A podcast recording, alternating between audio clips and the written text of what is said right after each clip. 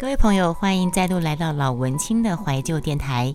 今天分享的节目是我在上个礼拜、上上礼拜吧，开声音直播的时候分享了司马中原的一篇沧桑。然后里面的故事呢，让我影响，让我回想到我的三舅，还有我的三阿姨跟三姨丈。然后就在节目当中讲了一些事情分享。那我就把它另外剪出来，当成是今天老文青的怀旧电台的节目。嗯，当中还有一些我的心情写照。对，啊，你们知道吗？当我看到司马庄园这这个故事。我会想到我的小我的三舅莫愁之前在开台的时候，曾经会偶尔都会提到我的三舅。我的三舅他是我外婆八个小孩里面的最小男生最小的。我外婆三个儿子五个女儿，莫愁的妈妈雅轩的妈妈算是第四个。那我小阿姨就是我干妈是第五个，是最小的。那我三舅是排行倒数第排行第七。我三舅的晚年呢，是一个，他是当警察的，他也是有满腔的热血跟抱负，但是永远都是被台头上那么多的哥哥姐姐们所所所驳回的。他想要做生意，他想要干什么？他有理想，想要做什么？但是姐姐哥哥们个个都是老师，都是公务人员。都跟他说，还是当公务人员就好了。你都好好当你的警察就好，卖边烟无康无顺。然后呢，我三舅舅就是当了一辈子的警察。他后来晚年，他后来晚，然后他的个性又很冲，然后他喜欢交朋友。他的个性五湖四海，喜欢交朋友。交朋友之余呢，就吃吃喝喝喝酒。然后呢，喝酒，你知道吗？他曾经在。喝了酒之后，还是会骑机车在大街小巷穿梭，然后呢，呃，会开车酒驾。对他就是这样的警察。到，但是你想想看，这样的警察只会从大大城市一路被往偏乡调，越调越偏僻，越调越偏僻，然后他就越来越。越沉沦，沉沦在酒精里面，因为他身体开始有一些病痛了。他身体开始有一些病痛了，嗯，等于说他是一个，他是一个怀才不遇。你要这样讲也可以。他就我三舅的心里面认知，他认为他是一个怀才不遇，他有很多理想抱负，都永远被家人给否决。他想要干嘛干嘛都被家人给否决。对他只能做一个一辈子当一个小警察，然后。他也不想想看，他自己把自己警察路给走走到被调到很偏乡的地方去，然后在他晚年的时候啊，他其实年纪不大，六十几岁就走了。他是我看到他的最后几年，他是醉醺醺的，他永远都是醉醺醺的，嗯。累了，欢迎回来。嗯，然后呢，没关系，既然都讲到这了，反正莫愁开台就是这样嘛。反正深夜时候也很适合聊聊聊故乡的事嘛。这个也是很蛮符合我的老文青的怀旧电台。对，因为我三舅，我跟我三舅感情算是还不错。我三舅跟我老跟我去世的老爸两个人互动也蛮好的。我三舅也曾经常常跟我说，我跟你妈妈感情最好。他对我妈妈也都是念念不忘。我觉得人是不是越早离开，越容易让人家怀念啊？因为我妈妈，我亲生妈妈是在我三岁的时候就就离离开人世了，所以我三我三舅对我妈妈也是念念不舍。我的表哥表姐们，他们也都会每次提到我妈妈，就会说哦，四阿姨他们都好怀念我妈妈，他们就会细数他当年我妈妈是怎么照顾他们兄妹姐弟的，他们。讲起来都是充满了怀念。我三舅他到晚年，他是醉醺醺的过日子，而且他身体就很多病痛嘛。他胖，他有糖尿病、高血压，然后嗯，反正你们知道，他后来就是你看到他永远是醉醺醺的。然后他这样的情况之下呢，你想想看，他的孩子怎么看待他的？他的孩子看待他会带着鄙视，他的孩子是在青春期的孩子。会讨厌这样的父亲，胖胖，然后衣着褴褛，衣衫褴褛，不重视穿着嘛，人家整天都醉醺醺的。然后永远都是在跟酒伴喝酒，大小声，然后喝完酒回到家就满满身酒气，然后你就可以听到他在浴室在那边喝完酒的人就会抓兔子嘛，然后哀嚎就是他的声音，对，然后不然就是在那边喃喃自语什么之类的。在我外婆走完后的两，走完后一年吧，我外婆是到九十五岁还是九十六岁走的？我外婆走后的。两年，我三舅就走了。然后那时候，我接到他走的消息是，呃，听我亲人讲说，他就因为他他就住老家嘛，老家后来就是二舅、三舅跟外婆住。那我外婆先走，我外婆走完之后，两年后有一天就接到电话说，半夜三舅可能就是喝完酒喝醉了，在沙发上。早上醒来的时候已经没气了，这样子。嗯，我看到这个沧桑，司马中原写这篇沧桑，讲到他的四姑丈，讲到他看到他四姑丈呃的等的模样，我就让我想到我三舅，对我才会差题差这么远。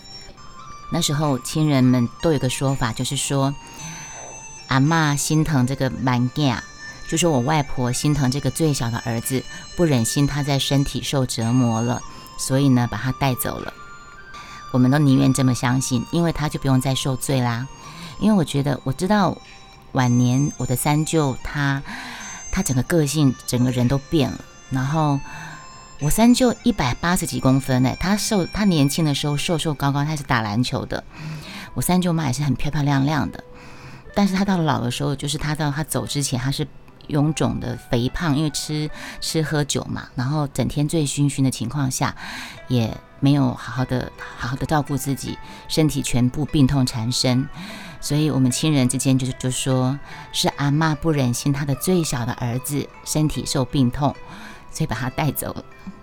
我那天跟我表姐跟我她的女儿跟她的外孙在聊天吃饭，然后就聊到很多事情，然后我就提到说。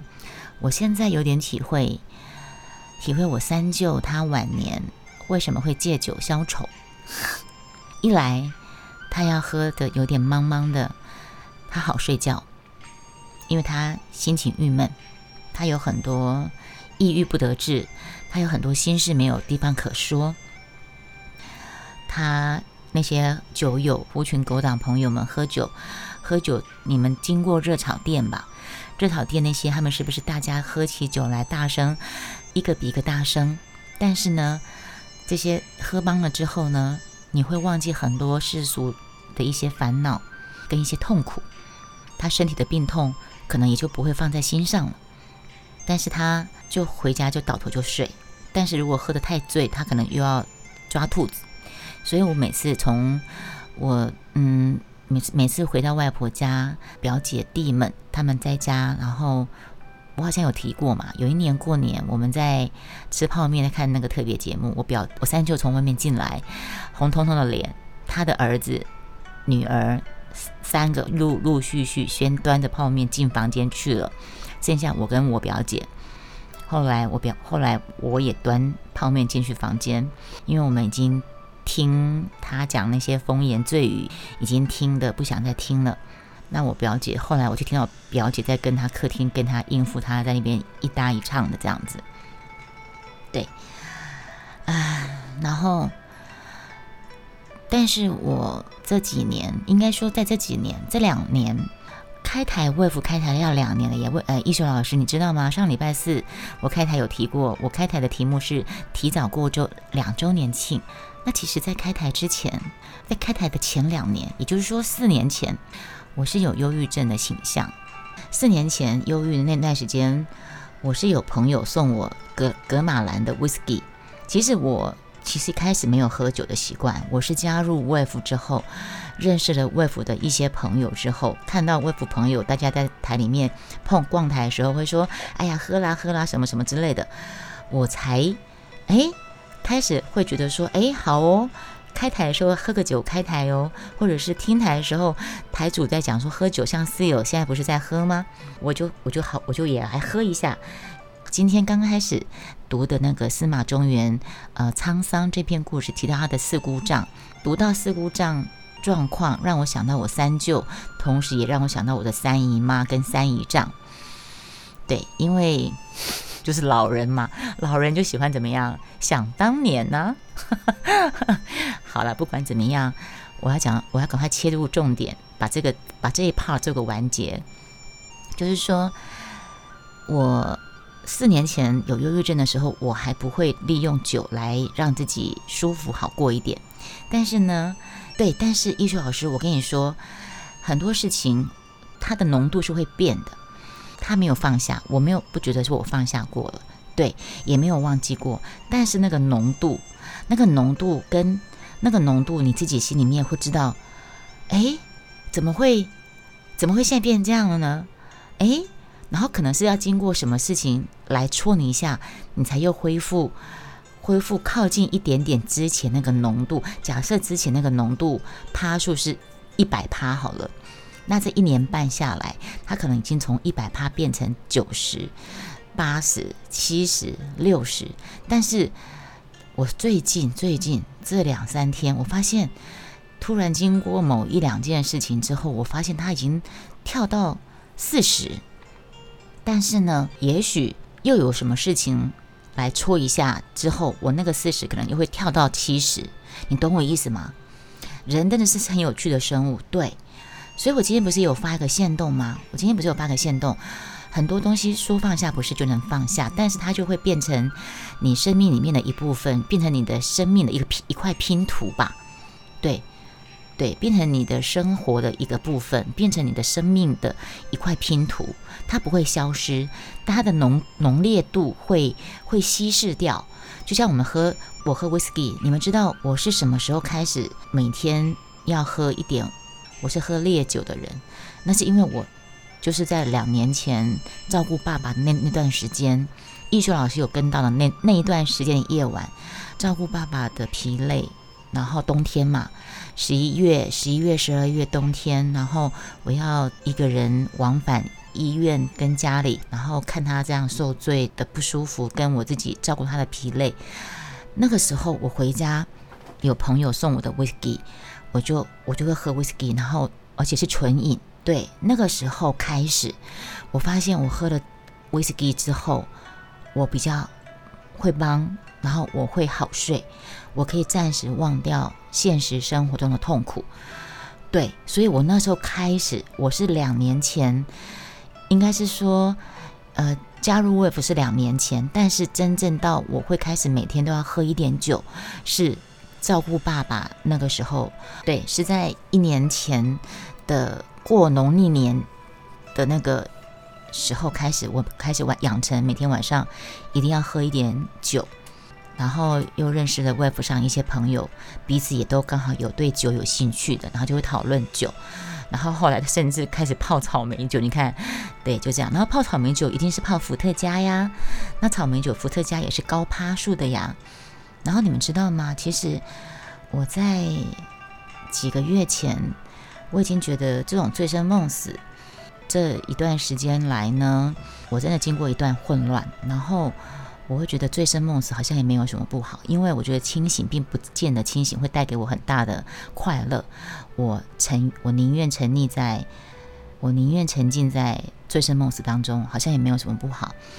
但是渐渐慢慢的，你醉生梦死久了之后，你我毕竟是生活在现实的，我毕竟是生活在现实里面的。然后这些混乱当中，当然是某些。带来快乐，你才会想要继续沉溺嘛。但是这些快乐会伴随很多的痛苦，那些痛苦是远于是远超过于带来的快乐。所以我开始慢慢的醒思，这样的行为是对还是错？等于说我一方面沉浸在醉生梦死当中，可是我又会一方面有理智在告诉我：你赶快出来吧，你赶快离开这个醉生梦死的这个幻境。然后在这个过程当中，你要脱离的个过程当中，就会有拉扯。当你在拉扯的时候，不管你的你的心灵、心情，就是会痛苦，一样是痛苦。你在醉生梦死里面，是你要逃避痛苦，你懂吗？你醉生梦死，你是要逃避痛苦，但是你要离开这个痛苦，你要离开这份醉生梦死，是另外一份拉扯，是另外一种痛苦。这个时候，我就突然醒觉到，我就突然觉察到，我懂我三舅晚年为什么会天天喝醉酒，他为什么要天天喝帮酒。这个是我今天讲那个沧桑，就提到我三舅，呃，三姨妈跟三姨丈又是怎么回事呢？因为刚才我们讲沧桑，不是有提到说，呃，三姨丈是从商的，所以在那个呃士农工商以士大夫为为领头羊的家庭里面，会比较不受重视嘛。我三姨丈也是从大陆逃难来台湾的，也是那种瓦新瓦新郎，然后也是呃。最不怎么样的。然后我三阿姨，她其实是那个年代算是师国中毕业前一名，第一名毕业是可以保送师专的。在那个年代，我三阿姨是可以保送师专的，但是因为生过一场病，脚有生过一个疮，然后我外婆一个寡妇带八个孩子，她不没有好好的处理她的伤，造成她那个脚变成掰咖。造成我三阿姨，她本来是师，本来是国中毕业第一名毕业，是可以保送师专。在那个年代，师专是必须要四肢健全，根本没有什么像现在残障人保障名额没有。在那个年代，你掰咖你是不可能当老师的。人间正道是沧桑，对对，医学老师就表示我爸的心事结束了，没错，嗯。那阵子我真的常常梦到他，所以会有那段时间的混乱，也就是因为某些人在那些时候陪伴了我，给我很大的温暖，对，所以在那个最脆弱的时候，就心就乱了，嗯，是这样子。然后后来发现，甚至于在后来陆陆续续从来跟我告解的妹子口中知道说，哦，他不只对我温暖，他对很多人都很温暖，对，所以就。呃，现在已经，我觉得已经有慢慢淡掉了。对，所以真心这么觉得，很多事情是不可能忘记的，时间不可能把一件事抹去，但它真的可以稀释。就像我们喝酒，我们喝 whisky，你可以喝纯饮，纯饮它趴数就是四十五趴。那个格马兰朋友送我那格马兰有证书的，是四五十趴的那个趴数。但是呢，时间就像是冰块，就像是开水，它可以把它加进去，让它稀释。变得没有那么的浓，对，就没有那么的浓了。暖男，对谁都暖啊，不暖怎么会烧到只剩下渣呢？开台开了一小时二十二分，我们讲了一下从沧桑司马中原的沧桑，提到了我的我跟我三舅我三舅的事情。那至于我三姨姨妈，刚讲一半，对不对？三姨妈她就是因为脚的关脚变掰咖，她没有办法当师，没有办法去读师专，所以她就只能去学裁缝。所以在我的阿姨舅舅们当中，你们知道吗？我大姨丈是学校老师、行政人员，我大阿姨是电信局局长，二阿姨是校长，小学校长，二姨丈是小学的行政，三阿姨她是做裁缝，三姨丈是呃。一个什么什么诊所什么小公小公务员，但是他后来也是在卖牛肉面，在瑞芳卖牛肉面。然后我三姨妈家里也是生很多孩子，你可以想象看哦。然后我是我二舅也是小老师，小学老师。我二二舅妈是在卖水果，我妈妈也是，我妈妈跟我爸爸都是小学老师。我爸爸后来甚至变成呃高职的老师退休。那我阿姨小学老师，我我姨丈银行乡里。我小舅就是三舅，刚刚讲的三舅，他是警察。那你们可以想想看，我三阿姨在这么多姐姐妹妹当中，她的家庭环境是最糟糕的，就是因为她的脚生过病，然后妈妈没有及时的处理，因为妈妈一个寡妇带八个孩子。忽略了他的脚的治疗，让他变成掰咖，他就没有办法当老师。所以，我三阿姨是我们我的亲戚当中家境最不好，她也充满自卑感。然后呢，以前我小时候，我都会说过，我小时候最喜欢过年，阿姨舅舅们大家都会包红包，那我有会我会很享受所有的阿姨舅舅们回家齐聚一堂，我可以拿到很多红包，对吧？所有的亲戚当中，只有三阿姨，她刚开始会回来，但她的红包永远都是用浆糊粘着，她的红包都是用浆糊把红包的封口是粘着的。然后她后来就不回来了，她后来就不会再过年回来了，因为回来家里一大家子那么多孩子，她红包到底要不要包呢？但他们经济状况最差呀，对。然后我三姨丈也是那种外省人，会吃。会吃喝嫖赌的，然后还有还会动手，还会动手的，动手。所以我是后来长大才知道，说我三阿姨曾经带着小孩回娘家，回娘家我外婆家住过一段时间。那时候是我没有印象，可能我还小，可能是我根本还没出生。后来我是听我表姐讲，应该是我三姨丈动动手，然后有动到动手拿菜刀怎么样之类的，然后。我三阿姨等于是带着孩子回逃回娘家，你姑丈也是外省人，对啊，我姑丈也是啊，嗯，我爸爸也是外省人啊，对，我爸爸也是流亡学生，然后后来就在台湾落脚，对，是这样子。所以我刚才听看到那个司马中原这个沧桑，就让我想到好多个亲人啊，三姨丈啊，三姑啊。我三舅舅啊，其实三不不能讲三姑啦，是三三姨、三姨、三阿姨啦。想到三阿姨跟呃三姑丈，还有我的三舅舅，对。好，以上就是今天的节目。我们老文青的怀旧电台，下一个节目再来分享司马中原的沧桑这一篇小故事。